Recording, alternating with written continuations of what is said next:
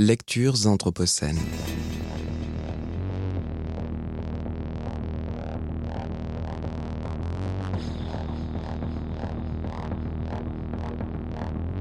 Lecture anthropocène. Bonjour. Je profite de cette journée de radio consacrée à la santé pour partager avec vous un texte puissant et pas mal remuant. Sick Woman Theory ou Théorie de la femme malade de Johanna Hedva, une artiste contemporaine, écrivaine et musicienne américano-coréenne.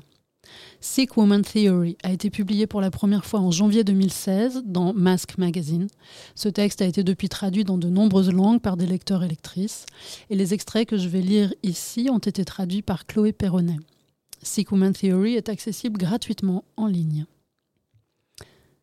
Fin 2014, j'étais souffrante à cause d'une maladie chronique qui, tous les 12 à 18 mois environ, s'aggrave au point de me rendre incapable de marcher, conduire, faire mon travail, parfois même de parler ou comprendre des mots, prendre un bain sans assistance et sortir de mon lit, chaque fois pour environ 5 mois.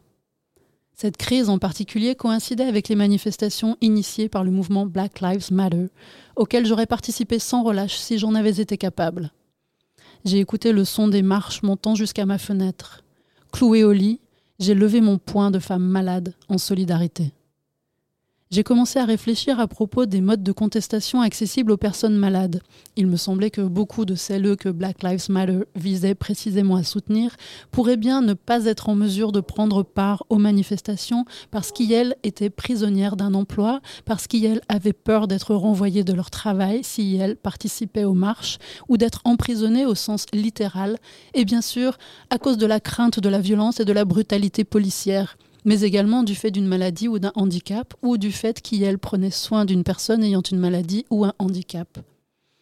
J'ai pensé à tous les autres corps invisibles, avec leurs poings levés, mis de côté et hors de vue.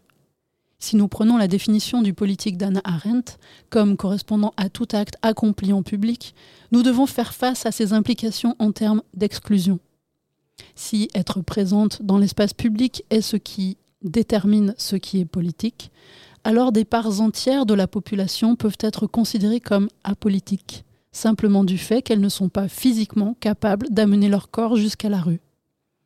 Comme l'a expliqué Judith Butler dans son cours de 2015 Vulnerability in Resistance, Anna Arendt a échoué à prendre en compte la question de savoir qui est autorisé dans l'espace public, qui est responsable de l'espace public, ou plus précisément, qui est responsable de qui peut y accéder. Judith Butler dit qu'il y a une chose toujours vraie à propos d'une manifestation. La police est déjà là, ou va arriver. Alors que je suis étendue là, incapable de marcher, de tenir une pancarte, de crier un slogan qui soit entendu ou d'être visible de n'importe quelle manière traditionnelle en tant qu'être politique, la théorie de la femme malade prend forme. Comment jetez-vous un pavé sur la vitrine d'une banque si vous ne pouvez pas sortir de votre lit?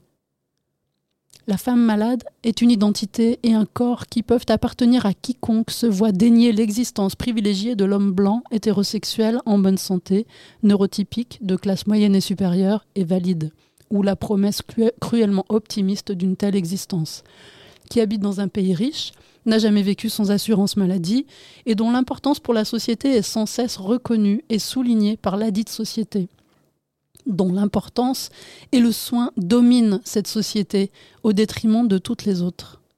La femme malade est toute personne qui n'a pas cette garantie que l'on prendra soin d'elle. La femme malade est toutes les personnes dysfonctionnelles, dangereuses et en danger, mal élevées, folles, incurables, traumatisées, avec des troubles, malades, chroniques, inassurables, misérables, indésirables, et tous les corps dysfonctionnels appartenant à des femmes, des personnes de couleur, des pauvres, des malades, des neuroatypiques, des personnes à diversité fonctionnelle, des personnes queer, trans et de genre non binaire, qui ont été historiquement pathologisées, hospitalisées, institutionnalisées, brutalisées, rendues ingérables et par là même culturellement illégitimes et politiquement invisibles. Et surtout, la femme malade est la personne dont le capitalisme a besoin pour se reproduire. Pourquoi? Parce que pour survivre, le capitalisme ne peut pas avoir la responsabilité de prendre soin de nous. Sa logique d'exploitation implique que certaines d'entre nous meurent. La maladie, telle que nous en parlons aujourd'hui, est une construction capitaliste. tout comme ce qui est perçu comme sa réciproque binaire, le bien-être. La personne qui va bien et la personne qui va assez bien pour aller au travail. La personne malade et celle qui ne peut pas.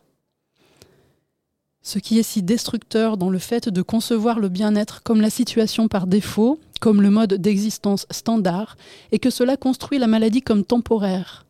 Lorsqu'être malade est une opposition à la norme, cela nous permet de concevoir le soin et le soutien de la même façon. Dans cette configuration, le soin n'est requis que de temps en temps, lorsque la maladie est temporaire. Le soin n'est pas normal.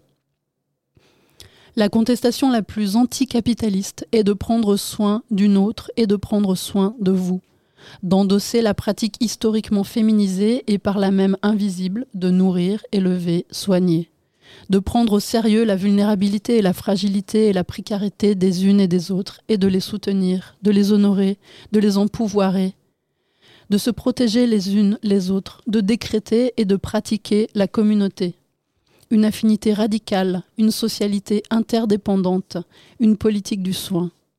Car une fois que nous serons toutes malades et clouées au lit, à partager nos histoires de thérapie et de réconfort, à créer des groupes de soutien, à témoigner de nos histoires de trauma, à prioriser le soin et l'amour de nos corps malades, douloureux, coûteux, sensibles et fantastiques, et qu'il n'y aura plus personne pour aller au travail, alors peut-être, finalement, le capitalisme en arrivera-t-il brusquement à sa si nécessaire, trop tardive et putain de glorieuse fin.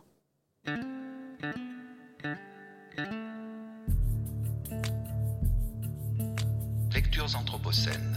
Lecture anthropocène.